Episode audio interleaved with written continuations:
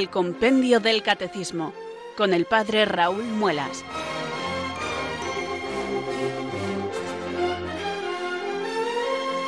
Muy buenas tardes, queridos oyentes de Radio María. Son las 4, las 3 en Canarias. Aquí comienza una nueva edición del programa El Compendio del Catecismo de la Iglesia Católica.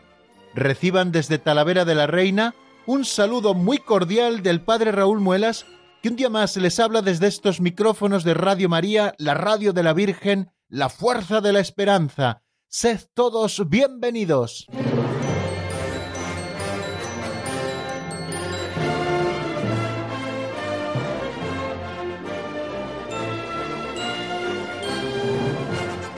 No sé si conocen, queridos oyentes, una consigna que solemos utilizar en los programas de Radio María, sobre todo estos programas que luego quedan grabados en podcast, cuyos podcasts luego se pueden escuchar en cualquier otro momento del día o incluso del año.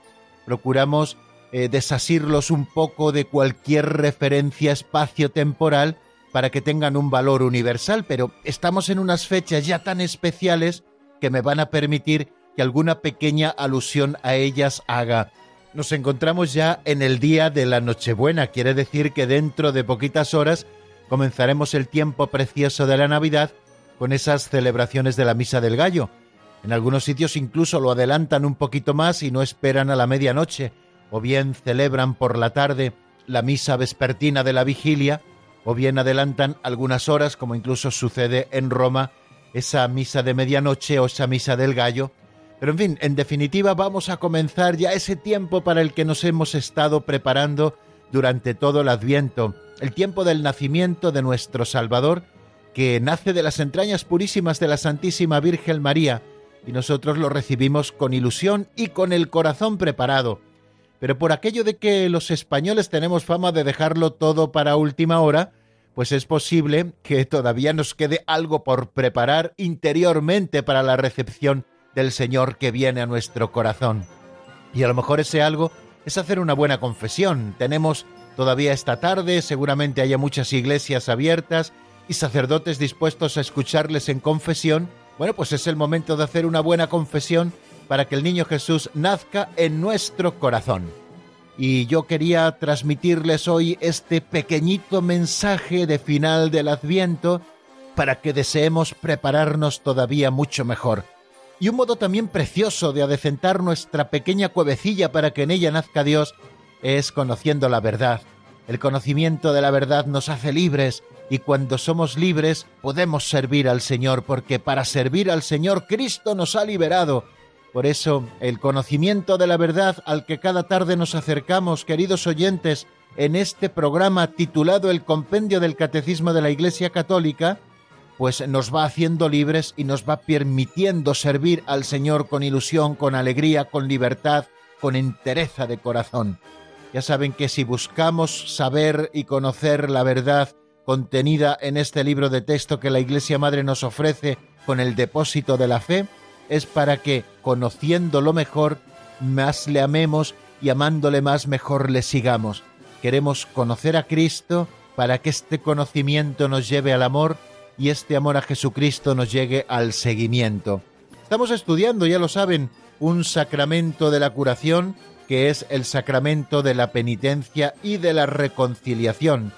Y estamos ya poquito a poco avanzando también en el estudio de estos números. Ayer avanzábamos en el 302, que será el que repasemos en el día de hoy, y hoy nos asomaremos también al menos al 303, cuáles son los actos propios del penitente. Ayer hablábamos, y ahora lo repasaremos, de que los elementos esenciales del sacramento de la reconciliación son dos. Por un lado, los actos que lleva a cabo el hombre. Bueno, pues cuáles son esos actos que lleva a cabo el hombre, los actos propios del penitente, serán los que estudiemos a continuación. Pero bueno, vamos a ir por pasos, porque ya saben que vamos metiéndonos en harina poquito a poco. Primero saludamos, creo que es de cortesía y de buena educación, Después rezamos, elevamos nuestra plegaria al Señor pidiéndole que envíe sobre nosotros el Espíritu Santo, que nos conduzca hasta la verdad plena. Y después de una ráfaga de sintonía, eh, afrontamos ese segundo momento que es el de las pinceladas de sabiduría, catequesis prácticas. Y después de esa catequesis práctica o calentamiento, Ya empezamos con el ejercicio fuerte que es el repaso de lo visto en nuestro último día aquí en el compendio del catecismo y el avance de doctrina que no nos falta tampoco ningún día. Bueno amigos, pues vamos a rezar esa oración al Espíritu Santo y vamos a hacerlo con fe y con esperanza. Ven Espíritu Santo, llena los corazones de tus fieles y enciende en ellos el fuego de tu amor. Envía Señor tu Espíritu que renueve la faz de la tierra. Oh Dios, que llenaste los corazones de tus fieles con la luz del Espíritu Santo, concédenos que guiados por el mismo Espíritu, sintamos con rectitud y gocemos siempre de tu consuelo. Por Jesucristo nuestro Señor. Amén.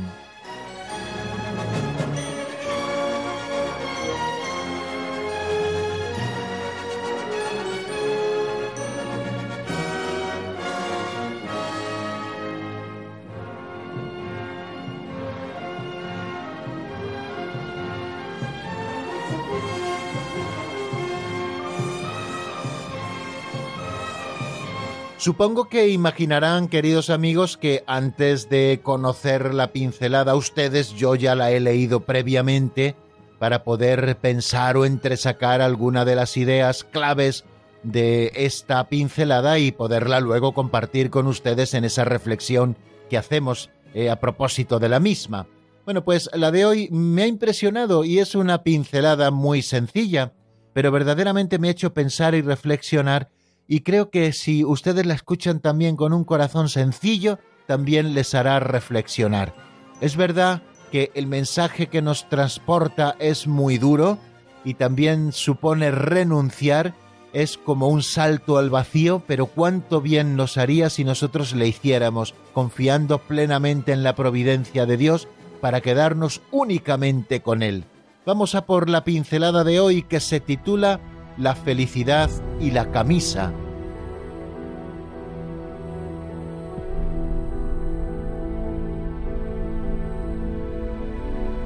La felicidad y la camisa. Era un joven inquieto que no conseguía ser feliz. Un sabio le recomendó Serás feliz si encuentras y te pones la camisa de un hombre feliz. Y empezó la búsqueda. Fue a la corte y consiguió la camisa del rey, pero el rey vivía entre traidores y no era feliz, y dejó la camisa. Luego obtuvo la camisa de un rico, pero la riqueza no le proporcionaba la felicidad, y la dejó. Después fue con un pintor célebre, y ese le dijo que la pintura le proporcionaba gloria, pero también envidia, y no era feliz. También abandonó la camisa. Desilusionado, volvió a su casa, Pasando cerca de un campo, oyó una alegre canción. Era un pobre campesino que araba cantando. Buen hombre, ¿eres feliz? Totalmente, le contestó. ¿No deseas nada? Nada. ¿Te cambiarías por un rey? Ni hablar. Bueno, ¿quieres venderme tu camisa? Se echó a reír y respondió ¿Mi camisa? Pero si yo no tengo camisa. O sea que ni el poder, ni la riqueza, ni la camisa proporcionan la felicidad.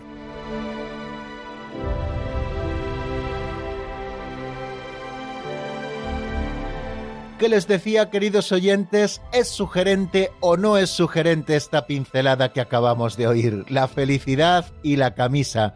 También don Justo era muy bueno, creo que buscando títulos, aparte de redactando estas pequeñas historietas que hemos escuchado también hoy en la voz de Alberto, también buscando títulos sugerentes y breves, como deben ser evidentemente siempre los títulos. Bueno, hoy nos cuenta la historia don Justo y es una parábola moderna, contemporánea, que nosotros podemos aplicar a nuestra vida concreta.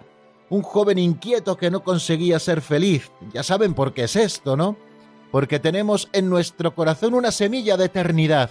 Hemos sido creados por Dios como capaces de Dios de manera que nuestro corazón tiende siempre hacia la plenitud, una plenitud que nunca acaba de alcanzar en las cosas materiales.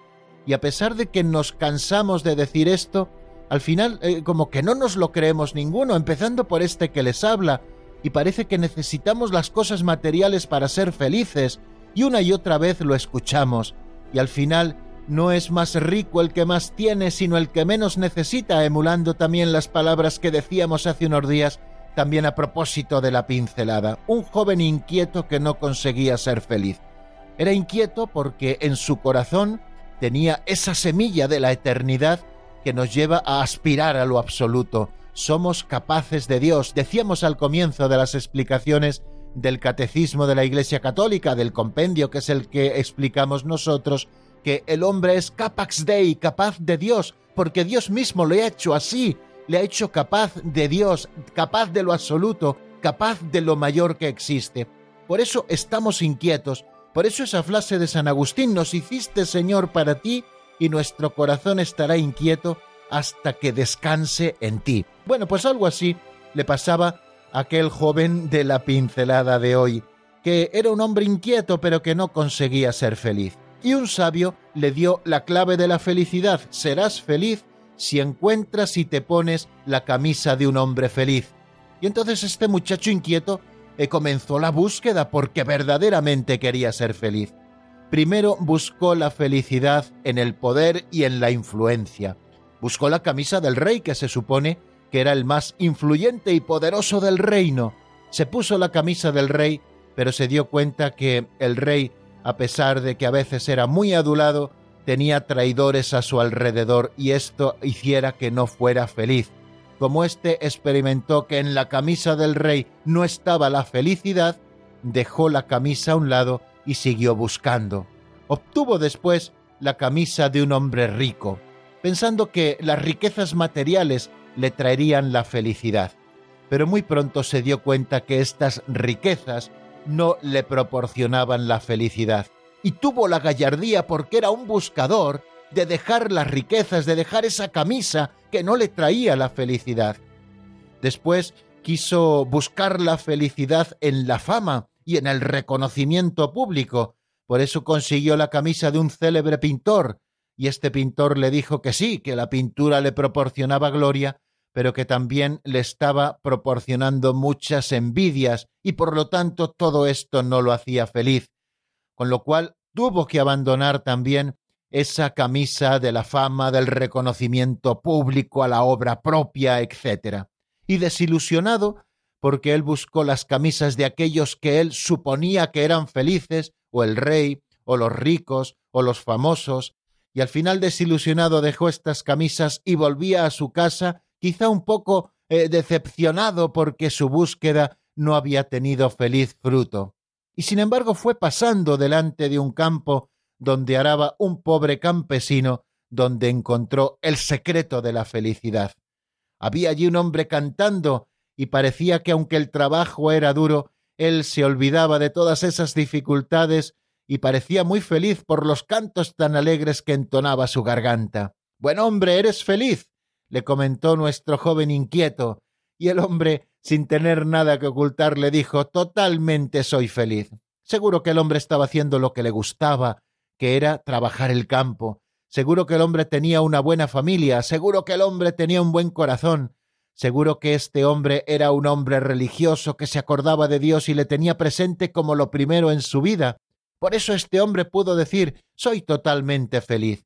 ¿Y de verdad que no deseas nada? le preguntó el joven inquieto. No, no deseo nada te cambiarías por un rey. Le dice el joven, dice, ni hablar, por un rey no me cambiaría yo ni loco. Bueno, esto lo añado yo a lo que nos ha puesto don Justo su pincelada. Y entonces viendo que verdaderamente era feliz, que era totalmente feliz y que no se cambiaría por un rey, con todas las tentaciones que podía eh, plantear esta pregunta, pues dijo, pues verdaderamente este hombre va a ser feliz. Entonces le dijo, ¿quieres venderme tu camisa? Y aquel pobre hombre se echó a reír y le dijo, pero qué camisa, si yo no tengo camisa.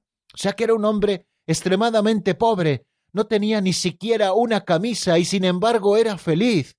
Esto no es el consuelo de los pobres, ¿eh? Esta es la verdad de nuestra fe, que no tenemos que poner nuestro corazón más que en Dios y nunca en las riquezas materiales, que siembran en nosotros inquietudes, que siembran en nosotros miedos, que luego ya tenemos que protegernos de todo y de todos.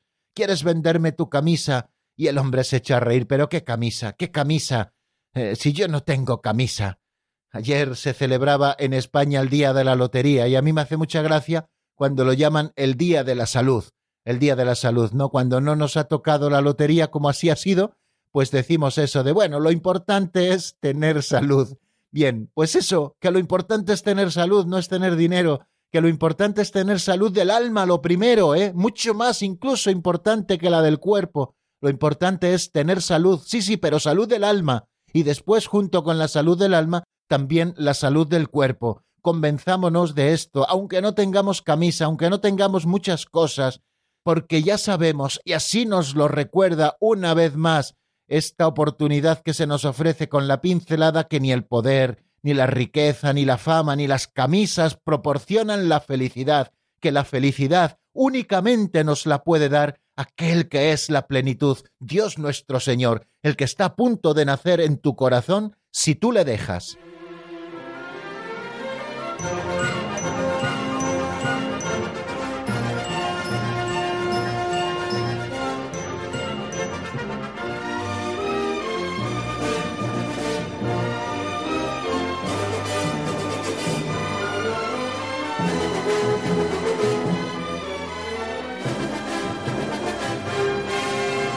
Continuamos, queridos oyentes, en la sintonía de Radio María. Eh, son ya las eh, cuatro y dieciséis minutos de la tarde, una hora menos en Canarias, y aproveché para saludar nuevamente a aquellos que se hayan ido incorporando a nuestra sintonía, a la sintonía de este programa, el Compendio del Catecismo de la Iglesia Católica, en Radio María España.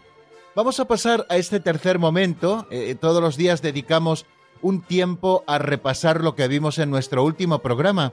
Creo que es más importante de lo que parece este espacio, puesto que algo que ya hemos visto, volvemos sobre ello, volvemos a darle otra vuelta con calma para que se vayan fijando en nosotros pues esos conceptos claves o fundamentales que deben formar parte de nuestro patrimonio y que luego nos servirán para saber dar razón de nuestra fe y también de nuestra esperanza.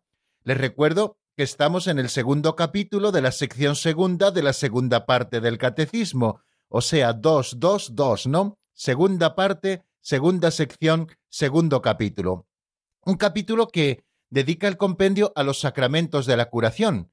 Estos sacramentos de la curación, estoy haciendo repaso de las cosas más básicas, son dos, el sacramento de la penitencia y de la reconciliación y el sacramento de la unción de los enfermos. Bueno, pues eh, estamos estudiando el sacramento de la penitencia y de la reconciliación.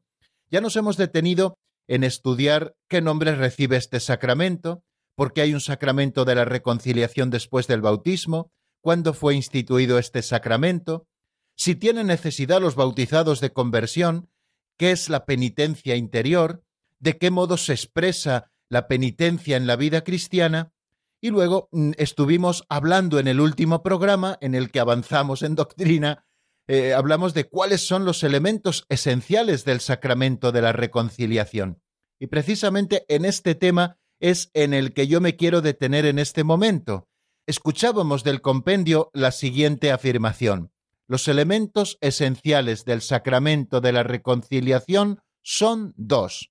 Por una parte, los actos que lleva a cabo el hombre aquel hombre que se convierte bajo la acción del Espíritu Santo, y por otra parte, la absolución del sacerdote, que concede el perdón en nombre de Cristo y establece el modo de la satisfacción. Teniendo a la vista, queridos oyentes, este número 302, cuáles son los elementos esenciales del sacramento de la reconciliación, nos damos cuenta de que, en primer lugar, nos está hablando de que el sacramento de la reconciliación es un encuentro entre el hombre pecador que se arrepiente movido por el Espíritu Santo y de Dios que le recibe con el ministerio de la Iglesia bajo la absolución del sacerdote que concede el perdón en nombre de Cristo y establece también un modo de satisfacción. Ya saben que el pecado siempre daña la justicia, sobre todo en lo que debemos a Dios y en lo que debemos a nuestros hermanos, y esa justicia de ser reparada, y lo hacemos mediante la penitencia, o mediante la satisfacción, lo que llamamos satisfacción.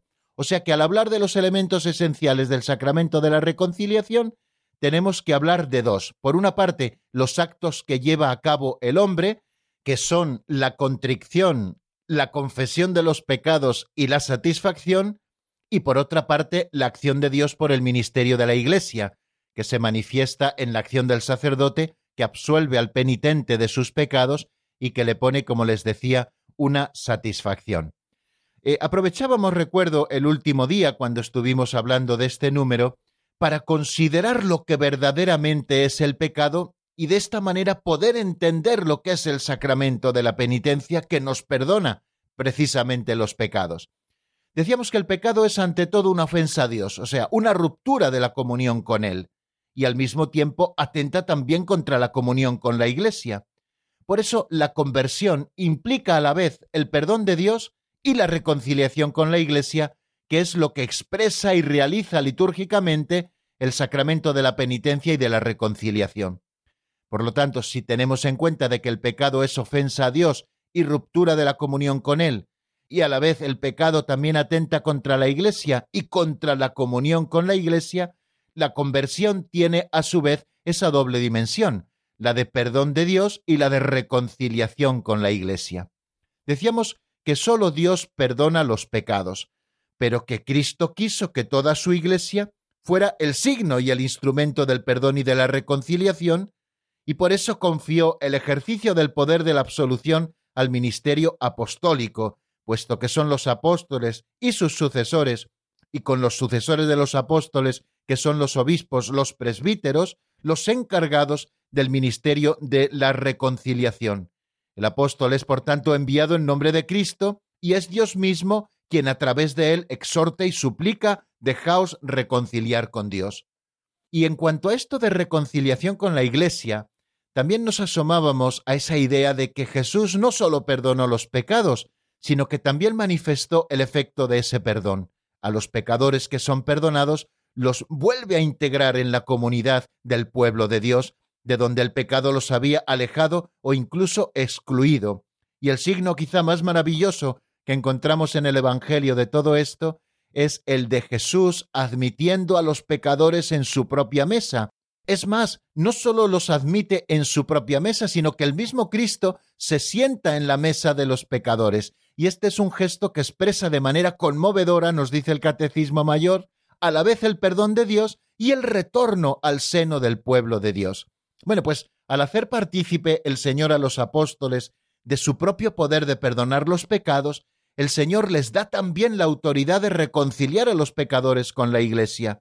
A Simón Pedro le dijo, A ti te daré las llaves del reino de los cielos, y lo que ates en la tierra quedará atado en los cielos, y lo que desates en la tierra quedará desotado en los cielos.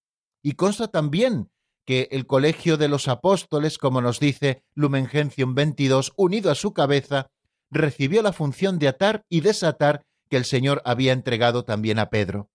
Las palabras atar y desatar significan aquel a quien excluyáis de vuestra comunión será excluido de la comunión con Dios, y aquel a quien recibáis de nuevo en vuestra comunión, Dios lo acogerá también en la suya. La reconciliación con la Iglesia, por tanto, es inseparable de la reconciliación con Dios. Para esto instituyó, queridos hermanos, Cristo el sacramento de la penitencia en favor de todos los miembros pecadores de la Iglesia, ante todo para los que después del bautismo hayan caído en el pecado grave y así hayan perdido la gracia bautismal y lesionado la comunión eclesial. El sacramento de la penitencia nos ofrece una nueva oportunidad de convertirnos y de recuperar la gracia de la justificación. Fijaros cómo lo expresa Trento, ¿no?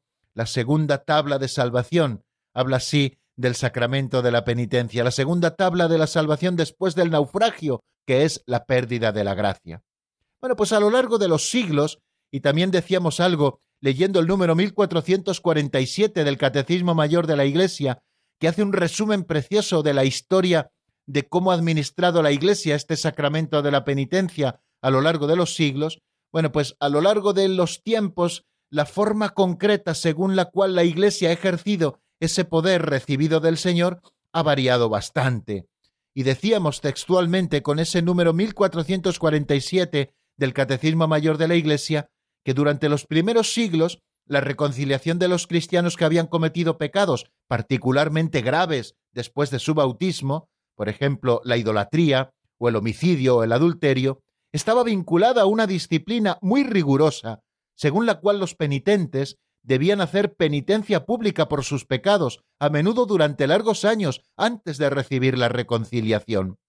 A este orden de los penitentes, que sólo concernía ciertos pecados graves, recordémoslo, sólo ser admitido raramente y en ciertas regiones una sola vez en la vida. Bien, durante el siglo VII, los misioneros irlandeses, inspirados en la tradición monástica de Oriente, trajeron a Europa continental la práctica privada de la penitencia, que no exigía la realización pública y prolongaba las obras de penitencia antes de recibir la reconciliación con la Iglesia. El sacramento se realiza desde entonces de una manera más secreta entre el penitente y el sacerdote. Esta nueva práctica preveía la posibilidad de la reiteración del sacramento y abría así el camino a una recepción regular del mismo. Permitía integrar en una sola celebración sacramental el perdón de los pecados graves y de los pecados veniales. A grandes líneas, esta es la forma de penitencia que la Iglesia practica ante nuestros días. Bueno, pues a través de los cambios que ha tenido la disciplina y la administración de la celebración del sacramento, pues podemos decir que descubrimos siempre, tanto cuando se administraba de esa manera rigurosa al principio de los siglos, como cuando ya se administró de una manera secreta y más privada entre el penitente y el confesor, siempre descubrimos una estructura fundamental que comprende esos dos elementos igualmente esenciales de los que nos habla precisamente el número 302. Comprende dos elementos igualmente esenciales. Por una parte, los actos del hombre, que se convierte bajo la acción del Espíritu Santo, lo que antes les recordaba la contrición, la confección de los pecados y la satisfacción, y por otra parte, la acción de Dios por el ministerio de la Iglesia. Por medio del obispo y de sus presbíteros, la Iglesia en nombre de Jesucristo concede el perdón de los pecados y determina también la modalidad de la satisfacción. Ora también por el pecador y hace penitencia con él. Así el pecador, nos dice el Catecismo de la Iglesia, es curado y restablecido en la comunión eclesial. Y recordábamos para terminar cuál es la fórmula de la absolución que está actualmente en uso en la Iglesia latina y que está expresando el elemento esencial de este sacramento. El Padre de la Misericordia es la fuente de todo perdón, que realiza la reconciliación de los pecadores por la Pascua de su Hijo y el don del Espíritu Santo, a través de la oración y del ministerio de la Iglesia. Les recuerdo cuál es esa fórmula y con esto termino el repaso. Dios Padre Misericordioso, que reconcilió consigo al mundo por la muerte y la resurrección de su Hijo, y derramó el Espíritu Santo para la remisión de los pecados, te conceda por el ministerio de la Iglesia el perdón y la paz. Y luego el ministro dice al pecador, que está allí arrodillado ante él, arrepentido, y yo te absuelvo de tus pecados en el nombre del Padre y del Hijo y del Espíritu Santo. Bueno, pues esta es la fórmula, queridos amigos, que utilizamos para la absolución de los pecados en la Iglesia latina. Vamos a dejar aquí, si les parece, queridos amigos, el repaso de lo visto en nuestro último programa y vamos a detenernos un momentito en la palabra para escuchar buena música y con ella reflexionar sobre lo dicho. Les ofrezco una canción de la otra orilla titulada Luz que todo ilumina y que está sacada del álbum Venga tu paz. Enseguida estamos nuevamente juntos.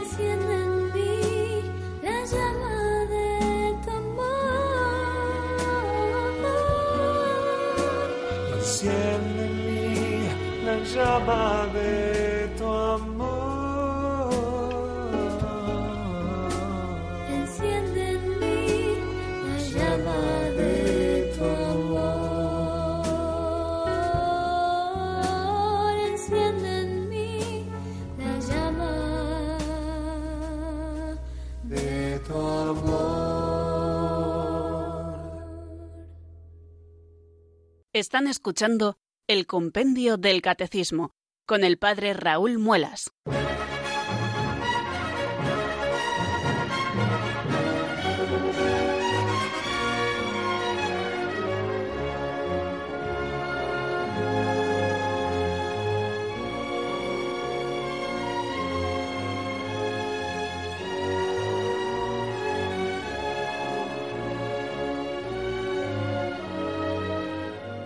Continuamos, queridos oyentes, en la sintonía de Radio María y vamos a seguir avanzando un poquito en el estudio del compendio del catecismo.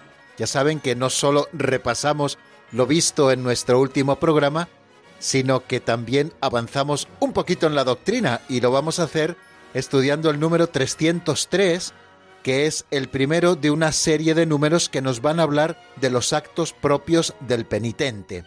Bueno, pues el número 303 se pregunta cuáles son los actos propios del penitente. Vamos a escuchar lo que nos dice el compendio en la voz de Marta Jara.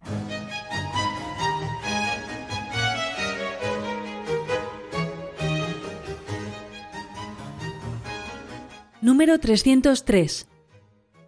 ¿Cuáles son los actos propios del penitente? Los actos propios del penitente son los siguientes. Un diligente examen de conciencia, la contrición o arrepentimiento, que es perfecta cuando está motivada por el amor de Dios, imperfecta cuando se funda en otros motivos, e incluye el propósito de no volver a pecar. La confesión, que consiste en la acusación de los pecados hecha delante del sacerdote. La satisfacción, es decir, el cumplimiento de ciertos actos de penitencia que el propio confesor impone al penitente para reparar el daño causado por el pecado.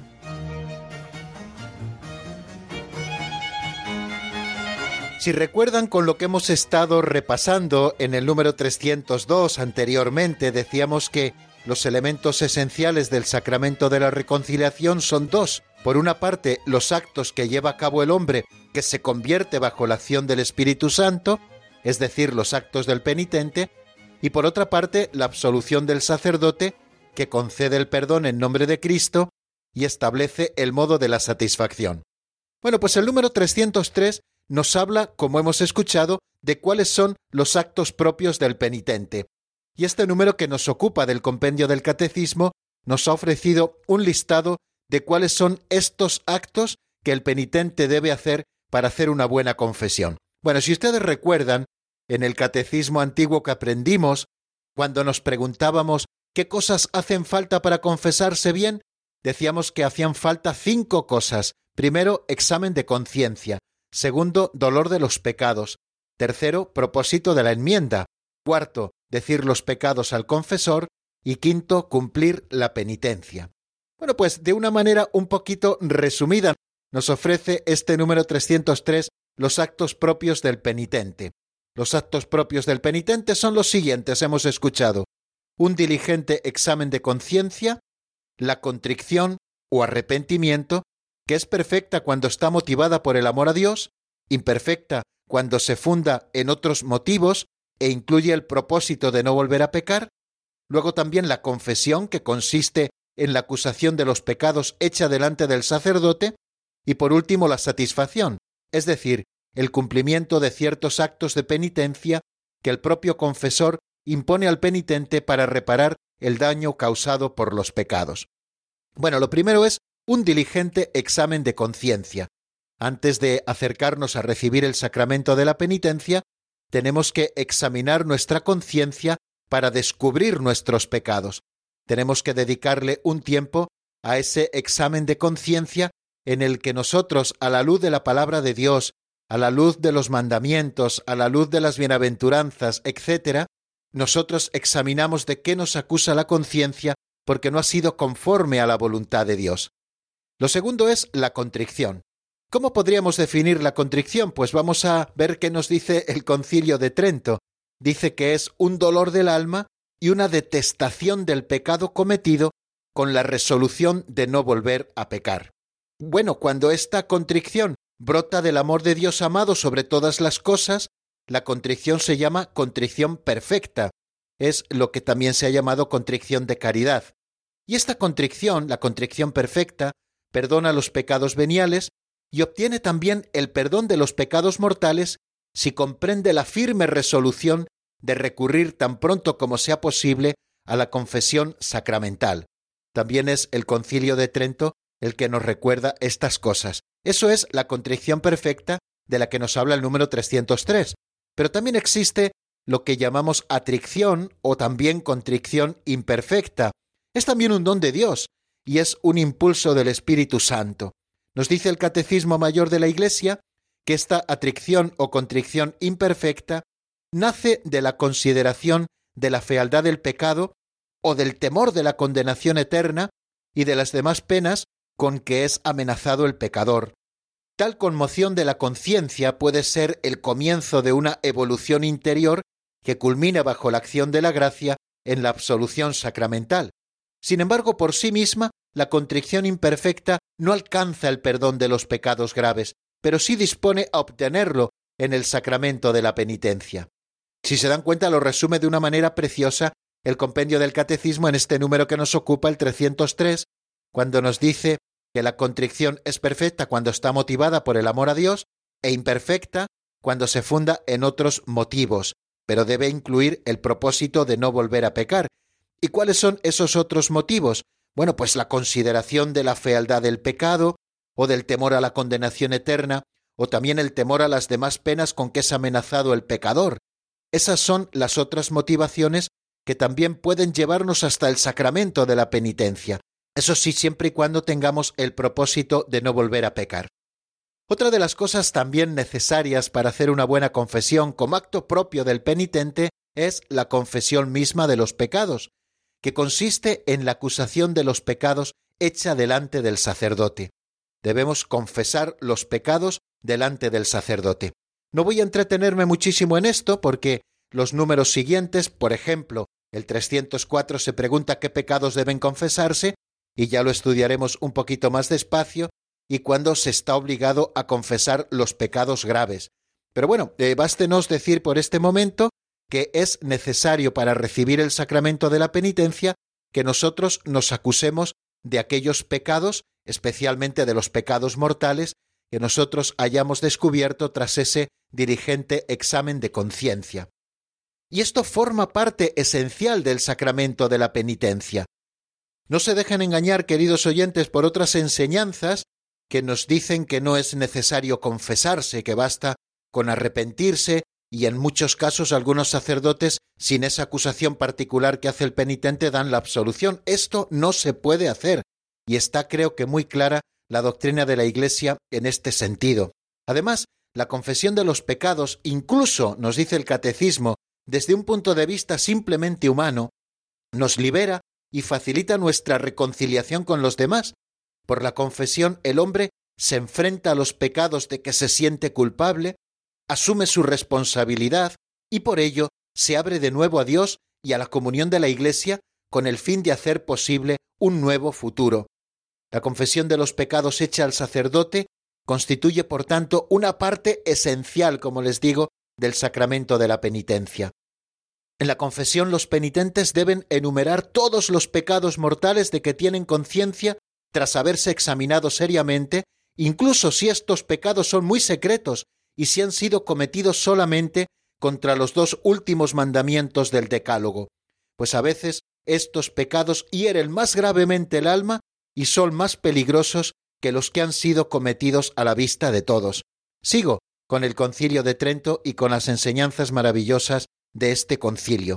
Cuando los fieles, continúa diciéndonos el concilio de Trento, se esfuerzan por confesar todos los pecados que recuerdan, no se puede dudar que están presentando ante la misericordia divina para su perdón todos los pecados que han cometido. Quienes actúan de otro modo y callan conscientemente algunos pecados, no están presentando ante la bondad divina nada que pueda ser perdonado por mediación del sacerdote. Porque si el enfermo se avergüenza de descubrir su llaga al médico, la medicina no cura lo que ignora. También son palabras, como les digo, del concilio de Trento. Y como hemos escuchado en el número 303, eh, se nos habla de un cuarto acto del penitente, que es la satisfacción, o lo que es lo mismo, el cumplimiento de ciertos actos de penitencia que el propio confesor impone al penitente para reparar el daño causado por el pecado. Muchos pecados, dice el Catecismo Mayor de la Iglesia, causan daño al prójimo, y es preciso hacer lo posible para repararlo. Por ejemplo, restituir las cosas robadas, restablecer la reputación del que ha sido calumniado, compensar las heridas, la simple justicia exige esto. Pero además el pecado hiere y debilita al pecador mismo, así como sus relaciones con Dios y con el prójimo.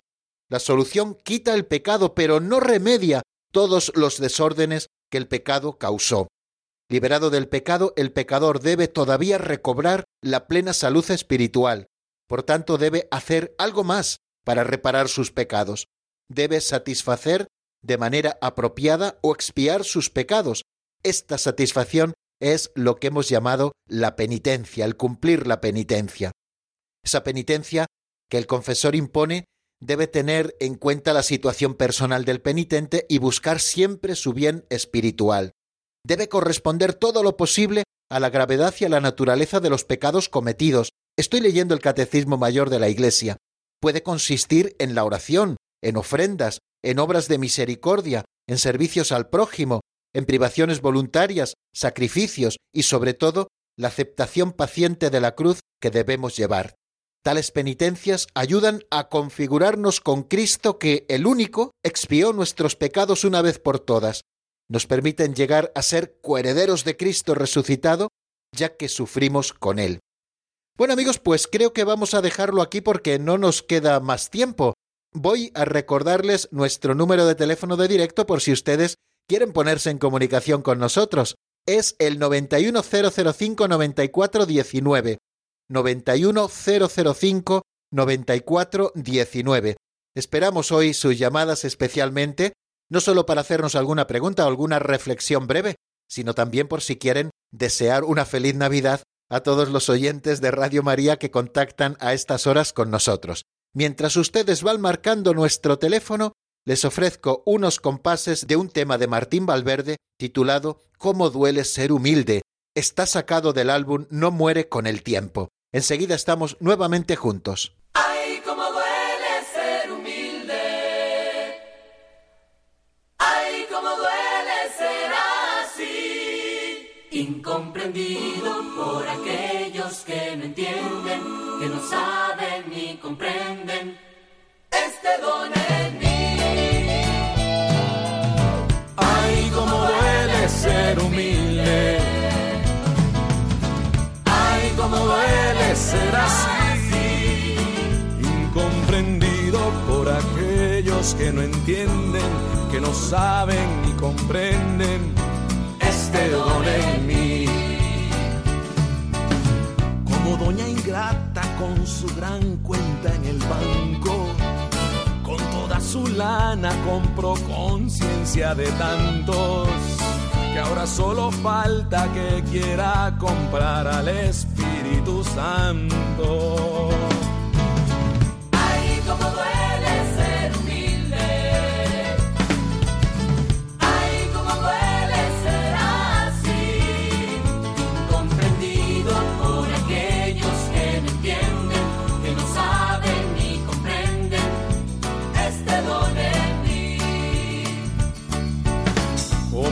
Cacique entre los ciegos, el gran tuerto.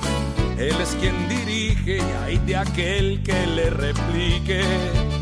Es tanto que puede terminar dándole órdenes a Dios.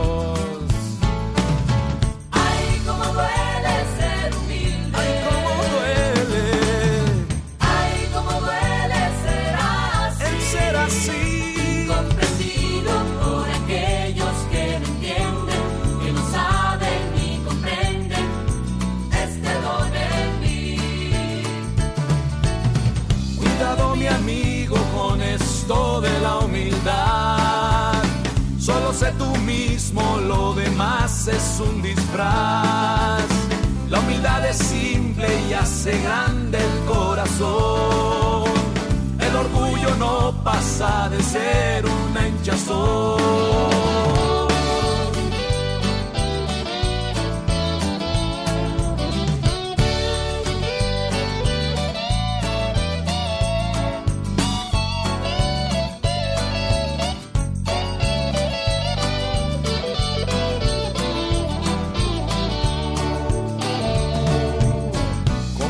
Sufrido que se la pasa queja y llanto, porque nada sale y es la víctima de tantos.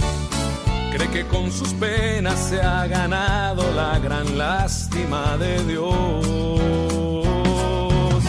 Ay, cómo duele ser humilde. Ay, ay, ay, ay, ay, sí señor. Ay, cómo duele ser Duele así. ser así.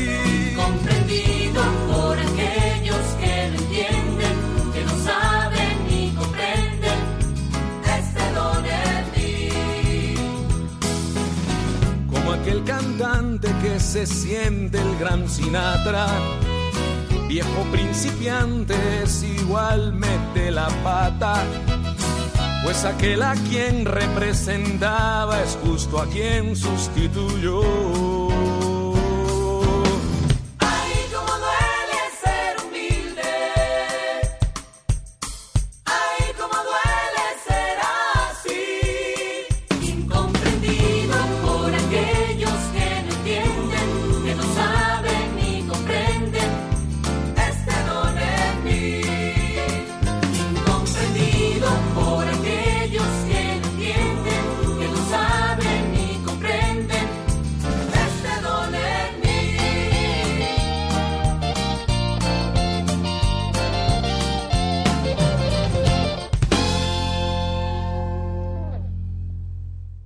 Están escuchando el Compendio del Catecismo con el Padre Raúl Muelas.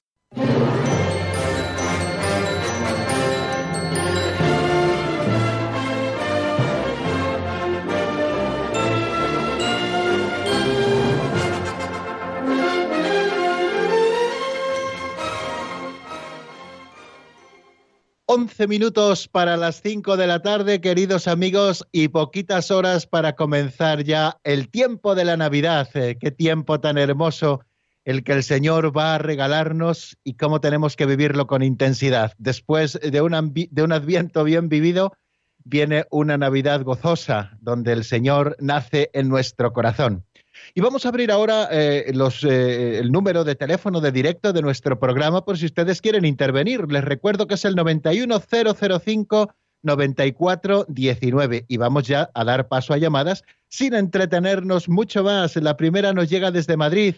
Buenas tardes, amiga Carmen, bienvenida y feliz Navidad. Feliz Navidad, padre. Buenas tardes.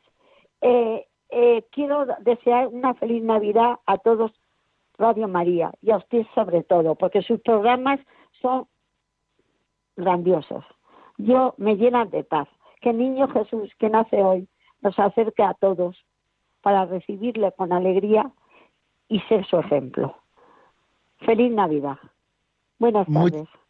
buenas tardes y muchísimas gracias, Carmen. También nosotros se la deseamos muy feliz a usted y a toda su familia y a todos los que lleva en su corazón, a la vez que se la deseamos así también como usted lo hacía a todos los oyentes de Radio María. Eh, me hacía eh, mucha gracia cuando comentaba, bueno, pues que, le gustaban mucho nuestros programas y me alegro muchísimo de ello. Les cuento así como anécdota muy sencilla que hace pues un par de días eh, me decía un oyente desde aquí, desde Talavera de la Reina, que dice, oye, el otro día no podía dormir, me puse tu programa y dormí con muchísima paz. Digo, bueno, pues bien, por lo menos eh, te ha servido el programa para, para poder dormir un poco, ¿no? Bueno, pues el programa sirve para mucho, como ven, queridos oyentes, para aprender el catecismo, para pasar un rato juntos y a veces también algunos para poder dormir con paz. Bendito sea Dios. bueno, vamos a dar paso a una segunda llamada que nos llega en este momento también desde Denia, Alicante. Buenas tardes, Mercedes. Bienvenida, amiga, y feliz Navidad.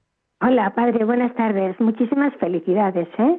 feliz Navidad, pero quería hablar con usted hace ya rato, bueno, hace tiempo, para darle las gracias por, por el compendio, porque la verdad es que es un, para mí es fundamental, o sea, porque todo lo que aprendo y luego, aparte, por lo que hago por mi cuenta, me sirve muchísimo. Y lo mismo que, que le dicen todas las llamadas que le realizan, ¿no? Darle las gracias no solamente a usted, a Radio María y a todos los que lo componen, voluntarios, en fin, todos, oyentes, todos. Pero bueno, yo le quería dar las gracias a usted porque, claro, todos los programas yo no, no escucho porque tendría que dejar de hacer otras cosas, pero las que escucho estoy encantadísima. Qué bien, pues eh, mire, se lo agradezco muchísimo. Eh, el que nos haya llamado y el que nos diga también estas palabras de ánimo, no solamente a mí, sino a todos eh, los que tenemos la responsabilidad de llevar algún programa en Radio María. Muchas veces cuando la gente se acerca y con deseo de mayor formación y a lo mejor no tiene muchos medios para, para poder hacerlo, eh, yo siempre le digo, pues escucha Radio María y me dicen, ¿a qué hora? Y yo les digo, pues a la hora que quieras, a la hora que pongas Radio María, siempre encontrarás algún programa formativo que te ayudará a profundizar en la fe católica o encontrarás eh, a hermanos que quieren rezar contigo, el Santo Rosario, la Santa Misa, las demás oraciones, la Coronía de la Misericordia. Bueno, pues eh, Radio María es lo bueno que tiene, ¿no? Decimos que es una radio que cambia vidas y es también por esto, ¿no? Porque no solamente somos una comunidad de oyentes, sino que somos una comunidad de hermanos que tratamos de vivir en comunión con la Santa Madre Iglesia Católica y esto ya transforma la vida. Eh, aquí decimos que el Señor te quiere, seas como seas, estés como estés, el Señor te quiere con locura. Y este mensaje, cuando nosotros sabemos recibirlo y el Señor da la gracia, pues transforma la vida, claro que sí. Pues muchísimas gracias, Mercedes, por su llamada y por su felicitación para servidor de ustedes y para todos los oyentes que en este momento están sintonizando con el compendio del catecismo aquí en Radio María. Y ahora nos vamos a Salamanca. Allí nos espera nuestra amiga Irene. Buenas tardes y bienvenida, Irene. Buenas tardes. Felicitarle primero las Navidades. Luego quería decirle dos cosas. La primera es que yo, el confesarme, digo, si es que casi siempre vas de lo mismo. Intentas cambiar, pero la personalidad de cada uno es muy difícil cambiarla y yo digo, no sé qué podía hacer para cambiar esa una. Y luego si da tiempo le, decía una poesía de dos minutos de Navidad, pero eso. Y felicidades por el programa.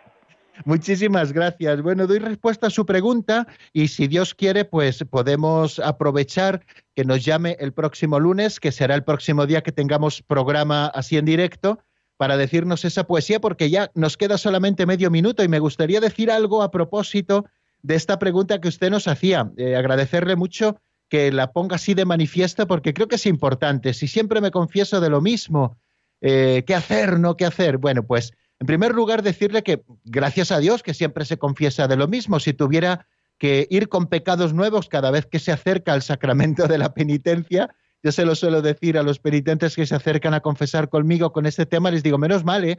porque si cada vez hubiera que tener pecados nuevos seríamos grandísimos pecadores, ¿no? Bueno, y es verdad que en nuestra vida a veces, sobre todo en temporadas, pues aparecen pecados recurrentes, de esos que se repiten y que hacen que una confesión sea casi casi fotocopia de la anterior.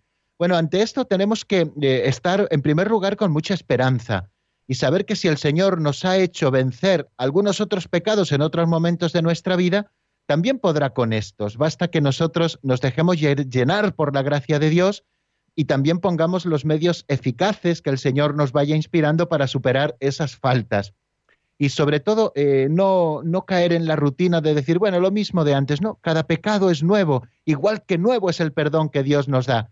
Así que estos pensamientos, queridos, eh, nos ayudarán mucho para, para afrontar estas faltas cotidianas, estas faltas recurrentes y para afrontarlas con la esperanza de que la fuerza de Dios triunfa en nuestra propia debilidad.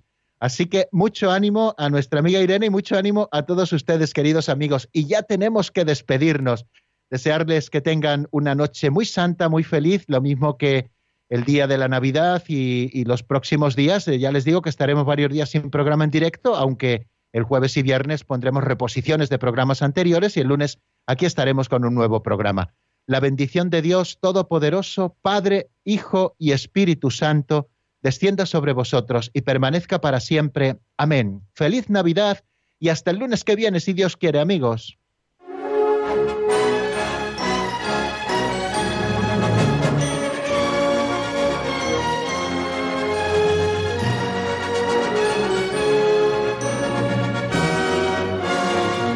El Compendio del Catecismo con el Padre Raúl Muelas.